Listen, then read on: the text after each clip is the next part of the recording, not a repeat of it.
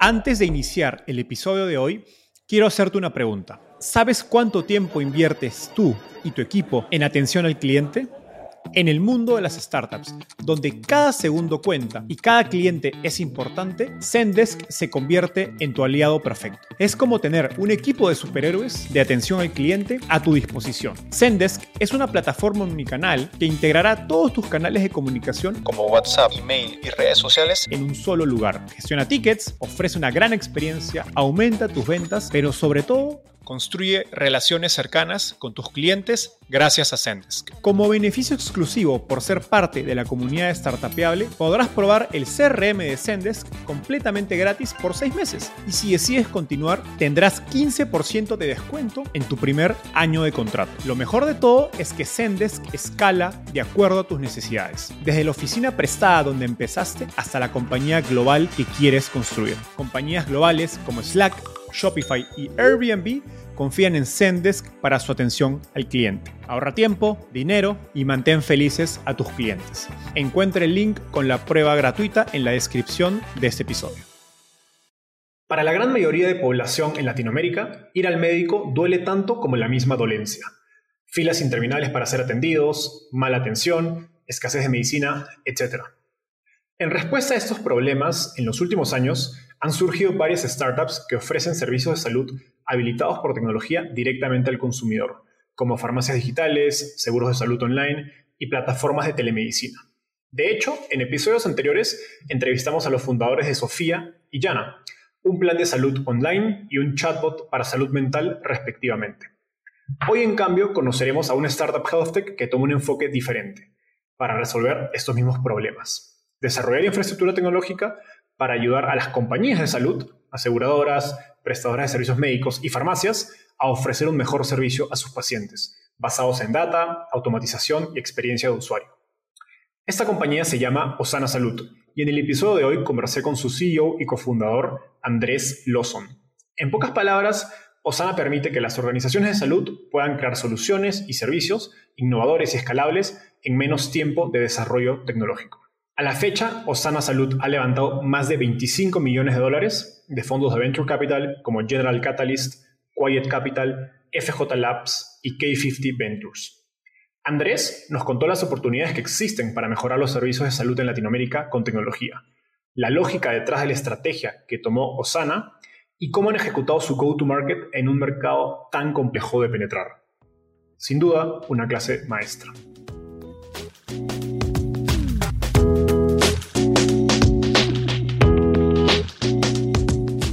Hola, mi nombre es Enzo Cavalier y soy un convencido de que el emprendimiento en tecnología es una oportunidad histórica para resolver los problemas más urgentes de Latinoamérica.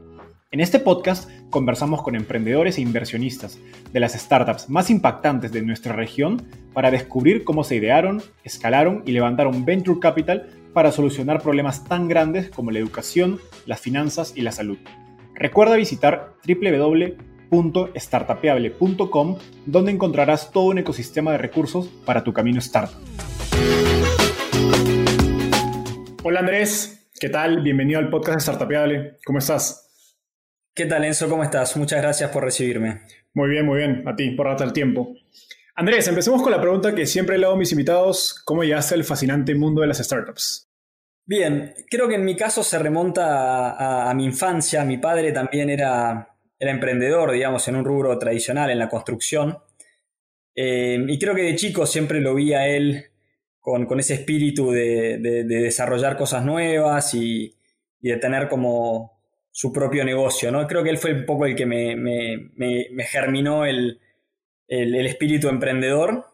Y después, en mi caso ya particular, eh, un, primer eh, acercamiento acerca en, en, consultoría en estrategia en Bain Company y luego me, sumé a, desarrollar Dafiti de la mano de Rocket Internet. Entonces eh, fueron los, los, hermanos Somewhere los que, los que me dieron el primer empujón a, desarrollar, eh, a desarrollarme como emprendedor en, en Dafiti hace ya casi 10, 11 años atrás. Genial. Ahora me gustaría profundizar y conocer un poco más de, tu nuevo emprendimiento, que es Osana Salud. A ver, en episodios anteriores hemos conversado con fundadores de startups en sectores digamos, más familiares, como e-commerce o fintech, En cambio, Osana está en el sector health tech, donde la verdad es que no hay tantas compañías con las que uno pueda ser familiar. Cuéntanos de la manera más sencilla qué es Osana Salud y qué, qué problema resuelve. Si tienes algunos datos que nos puedas dar para entender su magnitud, sería genial. Perfecto. Osana es una empresa que desarrolla infraestructura tecnológica para la industria de la salud. Nuestro principal objetivo es empoderar a los prestadores, a los financiadores y a la industria farmacéutica en repensar la experiencia del paciente y desarrollar soluciones que sean más cómodas para el paciente, que generen mejores resultados y que provean eficiencias a lo largo de la cadena de valor. Actualmente inicialmente nos estamos enfocando en digitalizar la experiencia del paciente en lo que respecta a la atención primaria de la salud. Esto tiene que ver con brindar soluciones para lo que son las consultas médicas del paciente, el agendamiento, las consultas, las notificaciones, todo lo que tiene que ver con prescripciones electrónicas de medicamentos desde que la prescripción se genera hasta que el medicamento llega a las manos del paciente, todo lo que tiene que ver con laboratorio y diagnóstico y por último lo que tiene que ver con monitoreo de eh, pacientes crónicos. Para aportar un poco de, números, hoy por hoy em, nuestros clientes, que son los financiadores y los prestadores de salud, eh, tienen un, alcance a más o menos 7 millones de pacientes y nosotros nos hemos enfocado este primer año principalmente en resolver la problemática de todo lo que fue las, las videoconsultas, ¿no? Cuando vino la pandemia y vino los, los, los cierres en las diferentes ciudades, la gente se tenía que seguir atendiendo y en lo que va de este año más de 200.000 personas pudieron continuar recibiendo su atención médica a través de soluciones eh, desarrolladas encima de la infraestructura que, le provee Osana a nuestros clientes. Genial. Ahora, me gustaría dar unos pasos más atrás para entender el, sector de, salud en, Latinoamérica. Em, a ver, el panorama de servicios, digamos, los problemas son múltiples y evidentemente los sistemas de salud en, nuestra región tienen muchos desafíos, escasez de médicos, infraestructura insuficiente, sistemas de información obsoletos, altos costos, solo por decir algunos de los problemas que enfrentan todos los latinos cuando van al médico en, un día cotidiano. En este contexto, cuando estás evaluando la idea de Osana hace, algunos, hace un par de años, me imagino, ¿qué problemas identificas en el sistema de salud y dónde es que ves más oportunidades para aprovechar tecnología? Correcto. Es muy cierto lo que, lo que mencionás y justamente nuestra visión es Em, tratar de generar mayor inclusión a, los accesos de. mayor acceso a los servicios de salud de, calidad en Latinoamérica. Em, el principal eh, problemática que, vemos o que hemos identificado es que la tecnología típicamente se ha desarrollado en silos, es decir, es tecnología que es cerrada, no es interoperable, no está estandarizada y no permite que la información fluya a lo largo de la cadena de valor.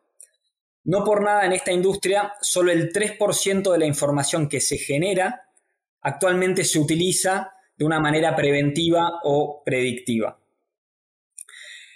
Em, y si tuviera que, agregar eh, algo más, creo que también em, es una industria en donde no hemos, no hemos visto mucho la generación de equipos multidisciplinarios, de tecnología y profesionales de la salud.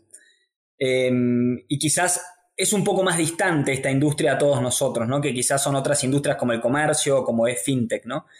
Y quizás estamos viendo en estos momentos las, las antípodas o sí los comienzos de este acercamiento entre el mundo de la tecnología y el mundo de los profesionales de, la salud. ¿no?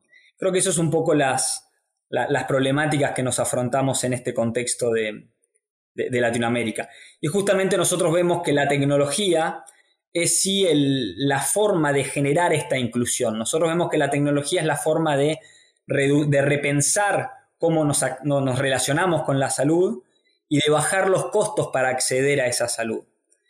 En Latinoamérica mucha de la salud es pública eh, y en nuestro caso nosotros creemos que la solución la ejecución de la salud pública no es, por así decirlo, la mejor, y en todo caso va a ser el sector privado quien a través de la tecnología va a ampliar el tamaño de la torta y va a poder servir a cada vez más personas de una manera masiva, si bien también muy personalizada. Entonces, esa es un poco nuestra apuesta y un poco cómo hemos visto nosotros los, desafíos en esta industria. Genial. Ahora, creo que un buen ejemplo de la falta de digitalización de este sector, y bueno, también está ligado a la forma de organización, sea público o privada, eh, y con la que la mayoría de los latinos está familiarizado, es la falta de una historia clínica universal. O sea, cada vez que vamos a un nuevo médico o hospital tenemos que ir cargando nuestra historia en físico, que pues parece una experiencia de la prehistoria, ¿no? ¿Por qué crees que ha habido, ha habido tan, tan poca adopción eh, de tecnología en la industria, digamos, a nivel de, incentivos, de cómo está organizada, gestionada, etcétera? Bien, sí, la verdad que lo que mencionas es muy cierto y es uno de mis sueños, que, todos nosotros podamos ser dueños de nuestra historia clínica electrónica. ¿no? Yo siempre hablo de una analogía de, de, tenemos nuestros extractos bancarios en donde conocemos todos nuestros movimientos financieros, pero algo como la salud no tenemos nuestra información de, nuestra salud, ¿no? Y cada vez que vamos a un médico tenemos que arrancar eh, de cero. Creo que acá eh, abriría la, la respuesta en dos partes. Por un lado, es una industria que tecnológicamente está muy fragmentada. Entonces, cada prestador tiene una tecnología diferente, cada hospital tiene un producto diferente, un, prestado, un, proveedor tecnológico diferente o, en muchos casos han desarrollado sus propias soluciones a medida. Eso hace esa fragmentación de tecnológica, hace justamente, genera esta dificultad de poder interconectarlos a todos, porque significa que hay que generar puentes, hay que generar APIs, túneles, conexiones, como queramos llamarlos, entre múltiples jugadores que utilizan múltiples tecnologías. Entonces, ese ha sido el principal desafío hoy por hoy en, esta industria, ¿no? Tratar de generar, digamos, y lo que nosotros, nuestra respuesta a eso es justamente tratar de generar productos escalables, estandarizados, interoperables y que permitan a la información fluir a lo largo de la cadena de, valor. De a poco creo que también estamos viendo que más personas de la industria tecnológica se involucran en, en la industria de la salud y está empezando están empezando a aparecer empresas que junto con Osana están tratando de abordar esta misma problemática, ¿no? Pasar de tener monolitos cerrados a un ecosistema más abierto, ¿no? Un poco lo que se habla de open banking. Creo que tarde o temprano deberíamos estar hablando un poco de lo mismo en la industria de la salud. Esta industria tiene una particularidad que es una industria muy regulada. Entonces, por lo general, en las industrias más reguladas, el cambio tarda un poco más en prosperar eh, y más cuando hablamos también de algo tan sensible como es la información de la salud de una persona, ¿no? Entonces ahí entra a jugar todo lo que es la privacidad de datos eh, y bueno, esta, sensibilidad hace que las cuestiones se repiensen más y que se vaya avanzando un poco más lento. Obviamente, eh, hoy nos dimos cuenta que estamos ante un sistema de salud bastante frágil y que nos requiere movernos más rápido, ¿no? Y quizás empezar a asumir un poquito más de riesgos en una industria que por lo general es muy adversa al riesgo, ¿no? Una industria que está, eh, que, cuida de la vida de los seres humanos, con lo cual medio que por definición no debería estar experimentando o tomando grandes riesgos, ¿no? Totalmente, no, me, hace, me hace mucho sentido. Creo que la regulación debe ir proporcional al, riesgo de que el producto salga mal, ¿no? Y en un, en un episodio anterior tuvimos, de hecho, a Arturo eh, de Sofía Salud y pues nos contaban, creo que hacía lógica, ¿no? No puedes hacer un MVP tan sencillo en el sector salud porque el riesgo no es que un cliente no retenga, ¿no? Sino es que, no sé, que no estés ahí para darle el servicio cuando está por fallecer o tiene un problema, una emergencia. Ahora... Totalmente. El, lema de, de, Move Fast and Break Things no es el, el playbook ideal para esta industria. Totalmente. Eh, exacto. Ahora, incluso han habido iniciativas legales de algunos gobiernos de la región para obligar a todos los proveedores de salud a hacer públicas sus, digamos, las historias clínicas de, sus pacientes. ¿Crees que el sector, digamos, tanto del lado privado eh, como público, tiene los incentivos correctos para permitir esa transformación? Porque explicabas cómo cada proveedor ha generado de algún modo su propio silo de sistemas de información, que de algún modo es su, manera también de proteger la fidelidad, entre comillas, de sus clientes, ¿no? de que el cliente vaya regresando a esa misma clínica, a ese mismo proveedor, porque tienes información? Correcto, es una muy buena pregunta. Em, a ver, eso fue lo que sucedió en Estados Unidos, ¿no? Cuando se implementó el, la, el Act de la Historia Clínica Electrónica, se avanzó muchísimo, muy rápido y hoy creo que el 95% de los establecimientos tienen historia clínica electrónica. La situación en Latinoamérica es muy diferente, menos del 30% de los establecimientos tienen una historia clínica electrónica. Creo que la regulación sin duda ayuda, eh, pero no garantiza la ejecución. Y creo que en gran parte el desafío es eh, que emprendedores tecnológicos se sumen a esta industria y aporten nuevas soluciones para tratar de maximizar la probabilidad del éxito de esa regulación. Entonces, la regulación ayuda, sí, es eh, suficiente, yo creo que la respuesta es no, y creo que tenemos que involucrarnos mucho más en, esta industria para, para generar este, este, cambio. En cuanto a los incentivos, es, muy es, correcto lo que vos mencionás, digamos. Yo de alguna manera me transformé en un consultor pro bono del directorio de los CEOs de, de, hospitales o empresas de seguros de salud, muchas veces pensando acerca de, digamos, eh, haciendo el ejercicio de cómo va a ser la prestación de la salud en el futuro. Y creo que en, algunos casos, eh, sí, ellos consideran como que ser dueños de la historia clínica del paciente y no compartirla les da una ventaja competitiva.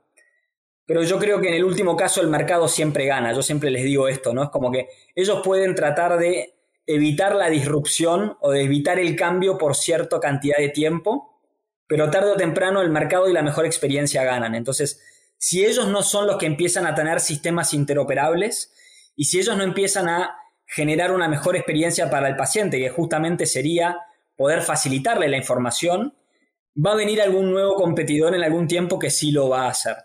Entonces yo creo que hoy por hoy ya están cambiando un poco el mindset y están entendiendo que durante muchos años se enfocaron principalmente en generar un sistema de salud centrado en el hospital o centrado en los profesionales de la salud. Y es momento de que empecemos a hablar del paciente, ¿no? Que es quien es el actor principal de toda esta película, ¿no? Que lo hemos dejado un poquito de lado. Eh, pero afortunadamente creo que hoy por hoy se están retomando muy buenas conversaciones. Eh, y creo que se va a avanzar muy, muy rápido en, esto de tratar de. Eh, y más habiendo visto lo que pasó con la industria financiera, en donde la solución no vino porque bancos abrían nuevas sucursales para generar inclusión, sino a través del uso de la tecnología. Creo que trazando un paralelismo vamos a avanzar bastante más rápido de lo que hubiéramos esperado hace unos años atrás. Súper. Y creo que hace mucho sentido, sobre todo el contexto donde pasa. Definitivamente COVID ha sido ese cóctel de, de llamado atención para que industrias, incluida la de salud, pues tomen, digamos, cambien ciertas mentalidades que pues hace 10, 20 años probablemente hacían mucho más sentido. Ahora, Andrés, esta es una pregunta que no la tenía planeada, pero sabes muchísimo de la industria de salud. Y, no, y cuando nos contabas al inicio tu experiencia y cómo llegaste al mundo de las startups, hablaste de consultoría estratégica, hablaste de Dafiti. En ninguno de esos momentos nos hablaste de la industria de, salud, ¿no? que es una industria muy compleja, tiene muchos eh, agentes que participan, desde la parte administrativa, los médicos, enfermeros, pacientes. Cuéntanos un poco cómo es que aprendiste tanto sobre esa industria tan rápido. Bien, em, nosotros cuando, cuando salimos de nuestro último negocio de e-commerce con Jorge, mi socio, la persona con la que estamos trabajando hace prácticamente 15 años juntos, llevamos ya una... Yo siempre digo que nosotros nos casamos y renovamos nuestros votos porque esta es nuestra, nuestra tercera empresa juntos. Em, la verdad que cuando uno encuentra un, compañero em, de, negocios, digamos, es, realmente muy valorable, ¿no?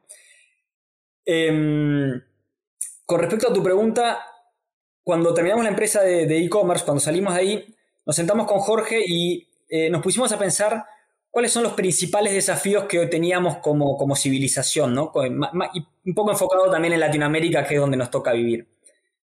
Y bueno, FinTech era algo que ya estaba muy de moda y nos pusimos a pensar en la salud, ¿no? Y que en la mitad de la población en Latinoamérica no tiene acceso a la salud.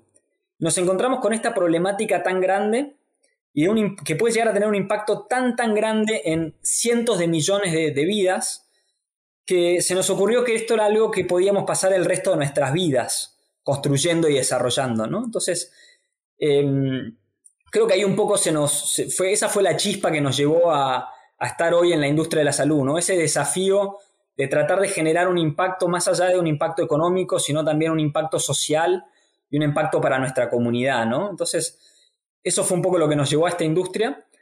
Y, Yo siempre digo que nosotros traemos dos cosas a la industria. Traemos eh, ignorancia y creatividad. Porque en el día cero sabíamos muy poco. Al cabo de tres meses pensábamos que nos lo sabíamos todo. Y al cabo de, seis meses nos, nos dimos cuenta que cada día que pasaba nos dábamos cuenta de que había mucho más por saber. Y hoy, es el día que todavía estamos día a día aprendiendo más acerca de este sistema de salud en cuanto a incentivos, en cuanto a cómo funciona, en cuanto a los actores, en cuanto a la historia, en cuanto a por qué hace 50 años que nos atendemos de la misma manera. Em, y creo que lejos estamos de, saber eh, o de haber entendido todo, sino que cada vez tenemos más preguntas, pero esas son las preguntas que día a día nos, nos movilizan ¿no? para, para tratar de materializar nuestra visión, que es eh, generar mayor accesibilidad a los servicios de salud. Así que esa fue un poco la historia de cómo, cómo comenzamos en, esta industria. Con otro modelo de negocios, ¿no? Teníamos un modelo de negocios B2C anteriormente.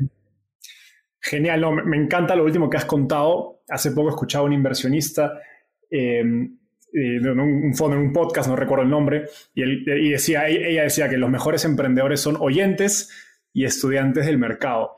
Y quiero hacer doble clic a eso porque creo que hay, usualmente se habla de que hay emprendedores que han vivido el problema en carne propia, hay otros que piensan el problema más desde de arriba, decir, oye, como nos contaste, ¿no? ¿En qué mercado puede hacer mucho impacto? Y pues mucha gente creo que en, los últimos años el COVID de por medio ha empezado a emprender en sectores donde dicen, oye, acá hay mucha oportunidad y eso es salud, eh, educación, eh, de repente incluso cambio climático, etcétera pero creo que a veces se quedan en la, en la, capa de arriba, ¿no? De quiero resolver ese problema porque tiene impacto. Cuéntanos un poco más qué lecciones te has llevado o qué recomendaciones podrías dar acerca de cómo me meto al campo a realmente aprender cómo funciona esta industria eh, y entender toda su complejidad. Es una muy buena pregunta y creo que es algo que em, está en nuestro ADN del día cero. Nosotros lo que hicimos fue, primero que todo, tratar de entender quiénes son aquellas personas a las que nosotros queríamos resolverle un problema. Entonces lo que arrancamos haciendo fue ir a las 5 de la mañana a los hospitales públicos de la Argentina y ver una larga cola de personas esperando a sacar un turno, ni siquiera a atenderse, a sacar un turno. Y ese fue el momento en donde nos acercábamos y les empezábamos a preguntar por qué estaban acá, por qué estaban haciendo la cola, qué problemática tenían de salud, cuántas veces venían al médico, cuánto tardaban en ser atendidos, si a ellos les generaba un problema tener que venir al hospital a atenderse. Eh, por ejemplo, una de las historias que escuchamos era una señora que no tenía con quién dejar a los hijos, entonces durante tres meses no fue al hospital por una problemática que hubiera sido menor y terminó yendo eh, cuando ya la problemática estaba más avanzada, ¿no? Entonces, a veces cuando hablamos de inclusión, eh, no es solo fácil, no es solo, digamos, claro, no es solo el servicio, sino de una manera que sea conveniente también para la persona. O empezamos a, ver a gente que nos decía, mira, yo trabajo por horas, con lo cual no tengo tiempo de ir al hospital, porque si voy al hospital no trabajo y si no trabajo no recibo mi paga. Entonces empezamos a entender que a veces el acceso no era que no había un médico, sino que quizás no era de la manera conveniente que no era conveniente para la persona acceder a ese servicio de salud. Entonces, em, recopilamos miles y miles de historias, algunas bastante, digamos, duras también, ¿no? De, digerir, porque en ese momento te encontrás con la realidad. Hasta ese momento es una construcción que uno tiene en su cabeza, pero cuando realmente, cuando uno sale a hablar con los usuarios, cuando digo usuarios puede ser tanto pacientes como médicos, ¿no? Porque también hay otra visión. Muchas veces hemos sometido a médicos a una tecnología tortuosa, que tienen que hacer lo mismo cuatro o cinco veces Em, y esa es mi principal recomendación, digamos. Salgan a hablar con quienes son sus usuarios, con sus clientes, con sus pacientes y traten de realmente entender su problemática y ponerse en sus zapatos. Em, a veces, como decías vos, ¿no? uno, vive diferentes realidades y a nosotros eso nos dio un baño de realidad muy diferente a la que nosotros pensábamos que era. Em, y ahí aprendimos mucho. O sea, nuestro negocio es un negocio de tecnología, es un negocio B2B, pero en última instancia es un B2B2C, porque hacemos soluciones que llegan al, usuario final. Y te diría que fue muy importante haber tenido esa experiencia de hablar con el usuario final antes de empezar a desarrollar el producto. Em, No digo que con eso validamos todas nuestras hipótesis, porque hemos tenido ciertas hipótesis que nos hemos equivocado y hemos tenido que rectificar, pero estar cerca de nuestros usuarios es algo que al día de hoy constantemente eh, inculcamos en la cultura de Osana. Hablar todo el tiempo con las personas que eh, utilizan en última instancia nuestras, nuestras soluciones. Qué importante esto último que dices, porque creo que eso es uno de los grandes problemas de los productos B2B, ¿no? Que le venden a el que compra dentro de la empresa y se olvidan del usuario final, ¿no? Y creo que por eso todos sabemos de muchos softwares que, no sé, están que son comprados o se pueden utilizar en nuestros colegios, empresas, etcétera, y nadie los usa porque fueron creados para el comprador del B2B y no la persona final que, que, está detrás, ¿no? Y, de hecho, Totalmente. Me, encanta, esto último que has dicho porque me sirve como puente perfecto para el siguiente tema que quiero tocar, que es un poco la estrategia de, Osana y cómo han entrado al mercado. Según entiendo, ustedes em, empezaron como un servicio de telemedicina directo al consumidor. Cuéntanos cómo pasan, cuáles fueron las razones para ir de este servicio B2C a una infraestructura B2B. Bien. Sí, nuestro modelo de negocios inicial B2C era un, no era un servicio de telemedicina, sino que era un servicio de eh, atención, digamos, un, planes de salud eh, económicos que eh, valían el 10% de lo que valía un plan de salud tradicional, enfocados principalmente en la atención primaria de la salud. Y nuestra transición hacia el modelo, digamos, básicamente cubríamos consultas, estudios de primer nivel, medicamentos, descuentos en medicamentos, eh, típicamente lo que se llama la atención primaria de la salud.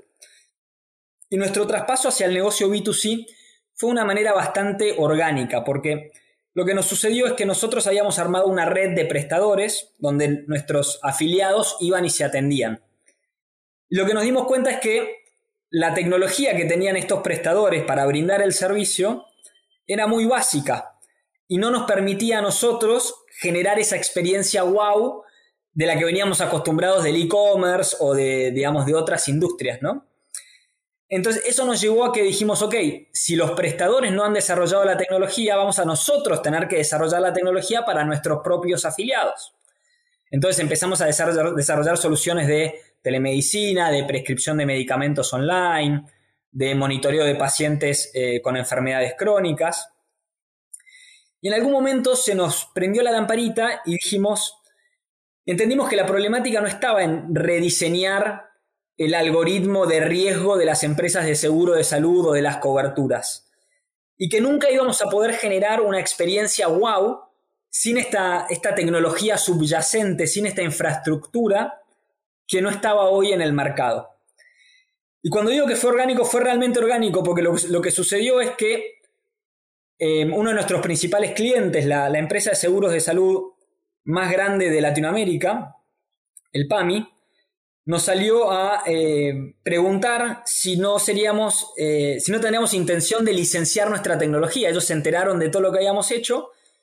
En ese momento dijimos, nos pusimos a pensar, nos pusimos a estrategizar con, Jorge, mi socio, y dijimos, wow, sí, queremos, o sea, es como que la vimos, dijimos, el impacto que nosotros podemos tener desarrollando la infraestructura y apalancándonos ya en la red prestacional de las empresas de seguro de salud que han durante muchos años generado millones de afiliados y millones de prestadores, puede ser aún mucho más grande que nosotros tratar de resolver el problema directamente.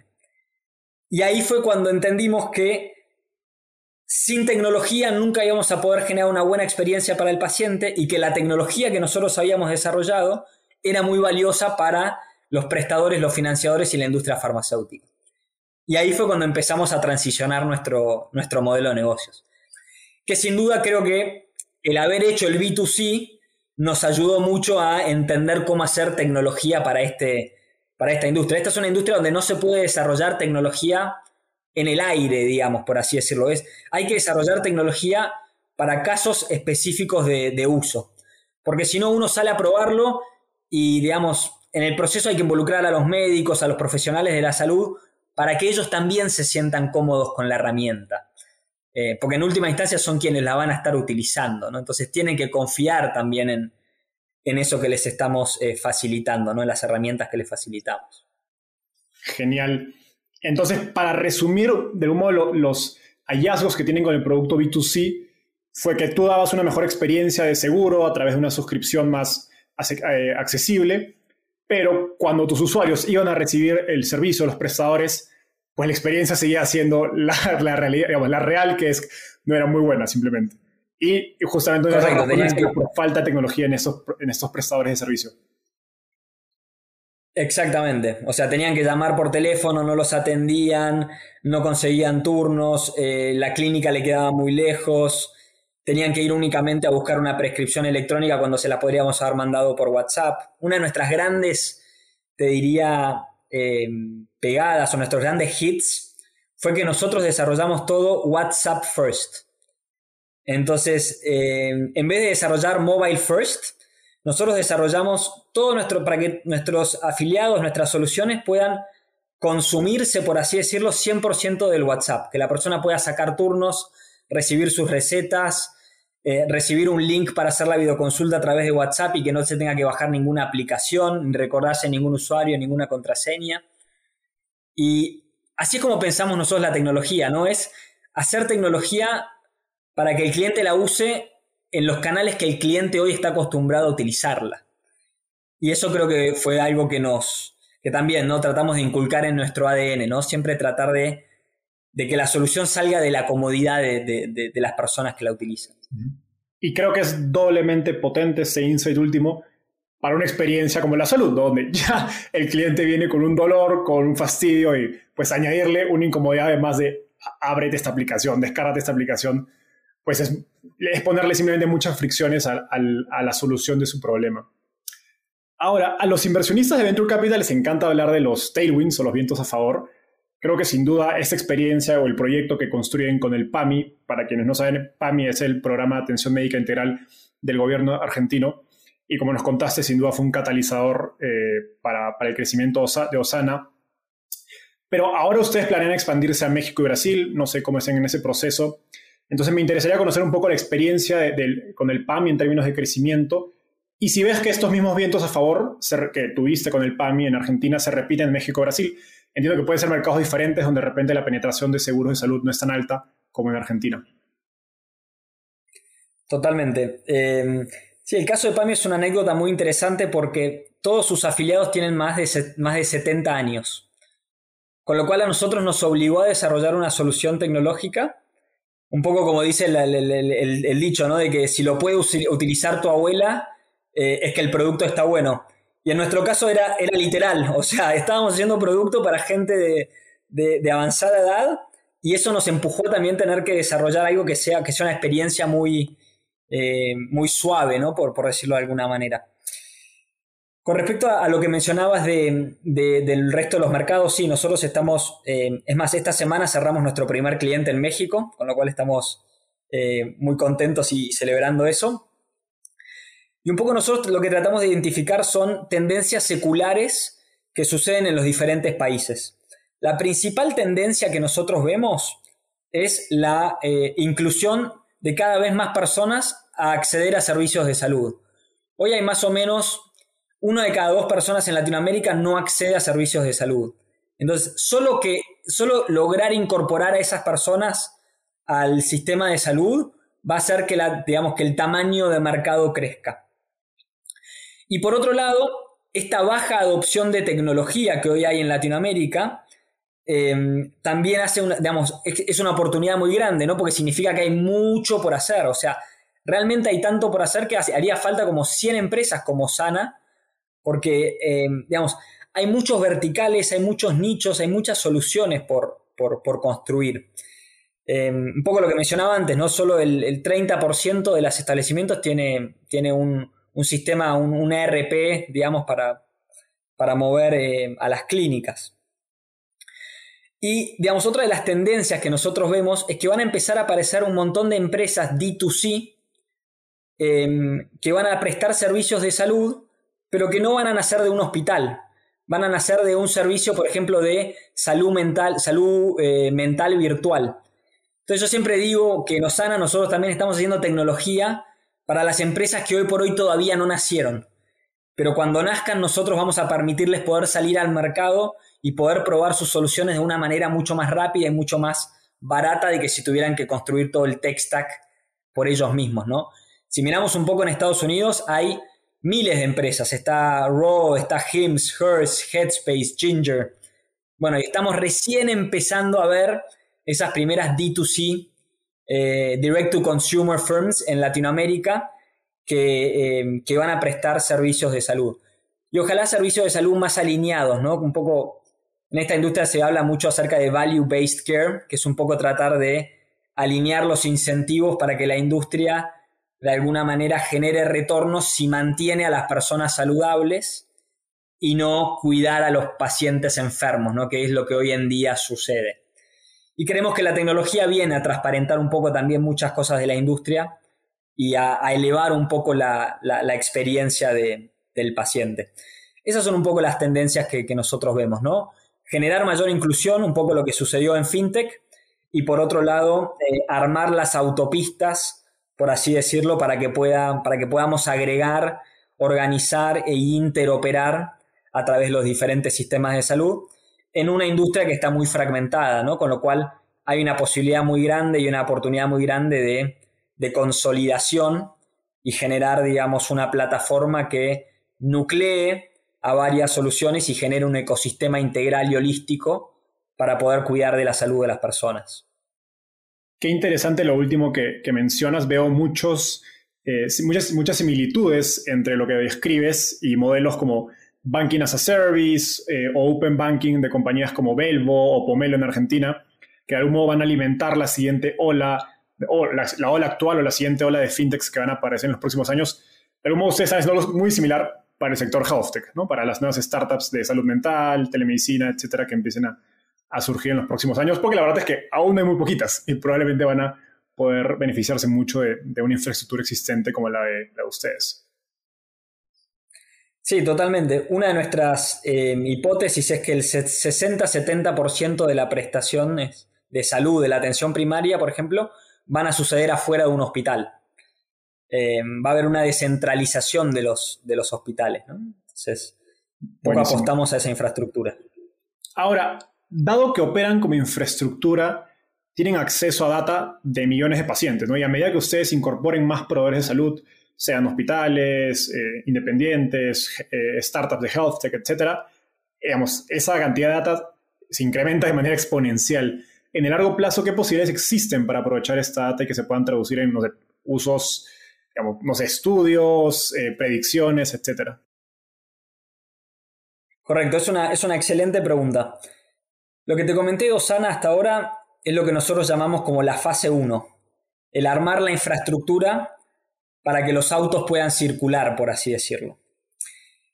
A donde nosotros queremos llegar es a un sistema de salud alineado en donde cuidemos de la salud de las personas, en donde el sistema de salud genere retornos em, enfocándonos en mantenernos a todos sanos. Es lo que se llama value-based care, es lo que se habla mucho en el mundo, pero al día de hoy no han habido o yo no he conocido grandes eh, éxitos de empresas empleando value-based care. Lo que hace falta para nosotros es un paso anterior, que es justamente agregar y organizar la información a lo largo de la cadena de valor. Poder hacer uso de esa, de esa información, poder aplicar la ciencia de datos para trabajar de una manera preventiva o predictiva en el cuidado de la salud. Eso sería lo que nosotros llamamos como la fase 2 de Osana. Y previo a eso, primero tenemos que armar la infraestructura para poder almacenar la, la, información de una manera que luego pueda ser consumida, de una manera que pueda ser información estandarizada y la cual podamos extraer luego, digamos, datos que luego podamos transformar en información. Y eso es lo que estamos trabajando hoy en día. Sin lugar a duda, nosotros creemos que gran parte del avance en el cuidado de la salud de las personas se va a destrabar una vez que podamos facilitar el flujo de la información y hacer uso, digamos, conciencia de datos, de extraer conclusiones de esa, información. Genial. No, sin duda, el, digamos, el futuro y potencial que tiene lo que están armando es enorme.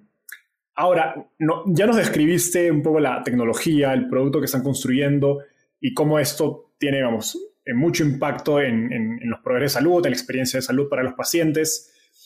Pero al construir infraestructura tecnológica, pues tu producto es por definición amplio, atiende una variedad de casos de uso y de hecho en, la web mencionan como clientes a proveedores de, salud, aseguradoras, farmacias. Me imagino que el go-to-market, o sea, la, estrategia de ir al mercado es bastante compleja. Cuéntanos un poco cómo, cómo enfocaron esto, cómo han priorizado empezar por un tipo de, de, caso de uso, etcétera, y cómo han ido construyendo ese proceso de venta y de, ingresar su producto al mercado. Bien. Es una muy buena, una muy buena pregunta y algo que hemos em, pasado mucho tiempo discutiendo con, con el equipo. Nuestra estrategia de go-to-market es básicamente desarrollar la infraestructura y trabajar con una capa de resellers o lo que nosotros llamamos Osana Certified Partners, que son partners tecnológicos que realizan la integración de la última milla. La estrategia detrás de esto es que nos permite a nosotros escalar nuestro producto sin tener que ser los que implementan la solución final en el cliente. Y de esta manera nos podemos focalizar nuestra energía y nuestros recursos en el armado del producto y em, generar un partnership, un modelo de negocios con empresas que se ocupan de customizar la última milla con nuestros clientes. Y de esta manera nosotros no tenemos que tener una fuerza de venta en toda Latinoamérica, sino que tenemos que desarrollar estos partners y estos partners son los que luego salen a vender. Esa es nuestra estrategia, digamos, hacia la cual estamos construyendo. Sin embargo, también consideramos que al principio es muy importante tratar de estar lo más cerca de nuestros clientes y de nuestros usuarios. Entonces, conscientemente realizamos acciones que no escalan y que sabemos que no escalan, pero que así todo creemos que es la forma de hacer producto en la salud. Entonces, hoy en día arrancamos nosotros, digamos, desarrollando casos de uso particulares, digamos, entendiendo problemáticas de nuestros clientes, focalizándonos en problemáticas puntuales, desarrollando soluciones con ellos, digamos, al mismo tiempo que desarrollamos la infraestructura, desarrollamos la solución y iteramos la solución y la infraestructura de la mano de ellos. Es como que de alguna manera nuestros clientes iniciales pasan a ser como partners con los cuales co-creamos la solución. Una vez que entendemos que tenemos cierto product market fit o que ya tenemos como tres casos de uso de, de los cuales entendimos qué cosas son generales para los tres casos de uso, para los tres clientes, trabajamos productizando para atrás. Entonces trabajamos de esa manera, del caso de uso en particular, vamos hacia atrás y desarrollamos primero una solución más parecida a lo que es un SaaS, para después pasar a un platform y en última instancia pasar a lo que es infraestructura, ¿no? Em, entonces, de alguna manera, tenemos este trade-off en pensar en nuestra estrategia de, go-to-market en el mediano plazo con partners de implementación pero en el corto plazo estar bien cerca de nuestros clientes, aún sabiendo que eso no es una estrategia de comercialización escalable. Pero hoy en día creemos que es muy necesario y muy valioso poder tener esa fricción con, eh, con nuestros clientes, ¿no? Buenísimo. No, me, encanta cómo lo has eh, enfocado porque de algún modo lo que estás explicando es que si bien en el mediano plazo apuntas a tener una red de partners, pues empezando con la red de partners, te pierdes los aprendizajes tanto de producto como la estrategia de go-to-market en sí mismo, de tener el contacto directo con, los clientes, sobre todo con un cliente que al ser eh, enterprise, digamos, son hospitales, imagino que la mayoría tienen un tamaño considerable, pues tienen sus propias fricciones a nivel interno que hace más difícil tu proceso de venta. Y, digamos, y en, segundo, y en un segundo efecto, lo que si no, si no conoces esa estrategia go-to-market, pues también te es complicado elegir a los mejores partners. Totalmente. Digamos, también lo que aprendimos mucho es identificar qué desafíos van a tener los partners a la hora de implementar. Y de esa manera tratamos de también de generar una propuesta de valor, digamos, que el partner tenga la mejor experiencia posible, también por así decirlo, eh, en el desarrollo de este negocio conjunto y en la implementación conjunta que, conlleva, ¿no? Exacto. Porque al final, si no es un buen negocio para él, por más de que le pagues mucho y el producto es muy complicado de implementar, pues probablemente no, esa estrategia de, go-to-market no, no va a terminar escalando. Exactamente. Para realizar esta visión de, infraestructura tecnológica, de donde los servicios de salud, eh, digamos, sean abiertos, interoperables, estandarizados, necesitas a todas las partes, ¿no? A todos los que hemos hablado, salud, aseguradoras, farmacias. ¿Cómo han priorizado en qué tipo de cliente y caso de uso enfocarse más? Bien, em, esto también es algo que, hemos pensado bastante. Em, nuestro foco de, comercialización está inicialmente tratar de acceder a las empresas de seguros de salud y proveerles infraestructura tecnológica para que también interconecten a sus prestadores. Entonces, al ir a una empresa de seguro de salud, si esa empresa contrata nuestra infraestructura, ellos empujan la solución a todos sus prestadores. Entonces, de esa manera, apalancamos y adquirimos miles de prestadores, en el caso de que sean médicos, consultorios de médicos, hospitales o clínicas de atención primaria, sin tener que ir a verlos uno por uno. Y como la empresa de seguro de salud es quien en última instancia paga las cuentas a los prestadores, tiene esa, digamos, ese, poder de negociación para incentivar a los prestadores a que se interconecten con esta infraestructura. Y sí lo que hemos notado es que las empresas de seguro de salud cada vez más quieren como acercarse al paciente o acercarse a las personas, ¿no? Entonces, si bien la empresa de seguro de salud no es quien trata al paciente directamente, si el flujo de información puede pasar por ellos, hoy por hoy están muy interesados en acceder a esa información. Entonces, de alguna manera, nuestro modelo de negocio genera network effects. Porque mientras más empresas de seguro de salud tengo, más valioso soy para los prestadores porque es una manera de llevarle negocio. Y viceversa, mientras más prestadores tengo, más valor genera a los financiadores porque más información se pueden nutrir de, los, de esos prestadores. Qué interesante. Y ya para cerrar este tema, llegas o llegaron a la conclusión de enfocarse o empezar por las aseguradoras dentro de esta, digamos, de esta estrategia de go-to-market que de algún modo tiene varias etapas después de haber experimentado con, los prestadores de, servicios directamente, o, decidieron empezar por aseguradoras, porque, y eso es una, impresión muy desde, afuera, que los médicos, los prestadores de servicios suelen ser más reacios o más resistentes a, adoptar tecnología. Sí, em, ahí yo inicialmente creía lo mismo, pero luego me mostraron los médicos la tecnología que ellos utilizan y en algún, en algún punto los compadecí dije, ok, eh, la realidad es que nosotros les hemos dado unos Frankensteins a lo largo de los años y, digamos, la industria tecnológica podría haber hecho algunas cosas mejor para, para facilitarle la vida, ¿no? Pero, digamos, eh, sí, digamos, no, diría que no son, quizás en los últimos años no han sido los que han tomado la iniciativa de adoptar nuevas tecnologías, pero cuando uno realmente le da una herramienta que les ayuda, lo adoptan muy rápido. Nosotros, por ejemplo, desarrollamos una herramienta para monitorear pacientes con COVID en un momento cuando los médicos estaban, digamos, desbordados y logramos reducirles el trabajo en un 50%, implementando un triage virtual que les permitía tener un tablero de control para, digamos, monitorear a los casos más graves y enfocarse más en esos casos, ¿no? Y eso tuvo una adopción enorme y muy rápida. Entonces creo que cuando realmente uno hace una solución que le genera un valor agregado significativo al médico o al profesional de la salud, la realidad es que lo abordan con, muy, buenas, con muy buenas intenciones.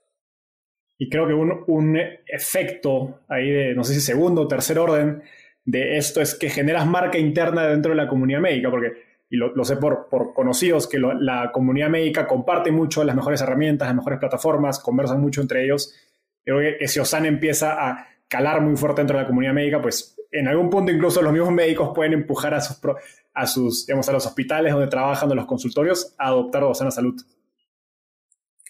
Totalmente, para nosotros los, médicos son nuestros mejores embajadores, o sea, em, obviamente de un lado están los pacientes, del otro lado están los profesionales de la salud y nosotros eh, trabajamos día a día, colaboramos día a día para entender sus necesidades y tratar de hacer un producto que los lleve a recomendarnos. O sea, para nosotros es, el éxito es cuando un paciente eh, recomienda la experiencia o un médico habla bien de la tecnología que nosotros desarrollamos. Eso es, digamos, es un sueño hecho realidad para nosotros. Increíble. Oye, Andrés, hemos llegado al segmento final de la entrevista. Nos has dejado una clase maestra sobre el sector salud. Ha estado muy bueno. En, ese segmento se llama Ronda de Tweets básicamente te voy a hacer una, pregunta y me tienes que eh, responder en lo que te tome escribir un tweet, es decir, un minuto. ¿Estás listo? Perfecto. Estoy viajando de Ciudad de México a Buenos Aires. ¿Qué libro debería leer? Em, recomendaría un cuento llamado Utopía de un hombre cansado de Jorge Luis Borges. Buenísimo. ¿Qué te gustaría cambiar del mundo de las startups en Latinoamérica? Generar un, un círculo virtuoso en donde los fundadores con mayor antigüedad sean quienes apoyen a los fundadores iniciales y generar un círculo virtuoso en donde retroalimentemos estas, estas ganas de, generar cada vez más y mejores emprendedores y, que nos apoyemos entre todos, ¿no? que creo que es algo que, se está materializando en los últimos años y lo cual me pone muy, muy contento. Totalmente, ya está, ya está empezando a ver esos primeros feedback loops de, un ecosistema más maduro. Finalmente, ¿quién es un emprendedor o emprendedor en Latinoamérica al que crees que debería entrevistar y por qué? Uf, qué presión. Eh, hay una persona que se llama Adi Beitler, de una empresa que se llama Nilus, que está tratando de resolver el problema de, em, la alimentación, de, poder llegar, de poder, digamos, resolver el problema del hambre a través de alimentación saludable y creo que está haciendo un, trabajo espectacular. Así que creo que Adi es una, gran persona para, para entrevistar. Qué coincidencia, de hecho hace un par de episodios Rubén Sosenke, que es ex fundador de Pedidos Ya y CEO de Nilus, lo recomendó. Sí. Exactamente. Adi es una, gran persona con una visión muy grande y Buenísimo. una persona sabia para escuchar. Súper. Oye Andrés, muchas gracias por estar aquí. Ha sido una entrevista increíble. Pueden encontrar a Andrés en LinkedIn como Andrés Lawson, L-A-W-S-O-N y seguro van a haber muchas oportunidades, sobre todo en México y otros países donde Osana está yendo, así que vayan a, seguir esta compañía en HealthTech, que es de las cosas más interesantes que hemos visto en el sector salud y tecnología en Latinoamérica. Muchas gracias por la invitación, ha sido un gusto participar. Igualmente, bye.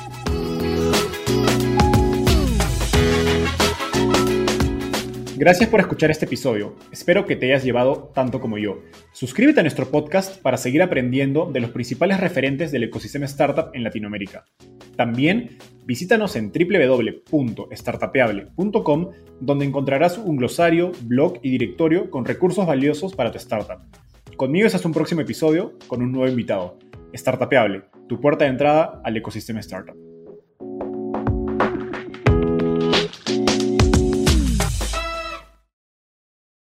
Este es un podcast producido por Explora.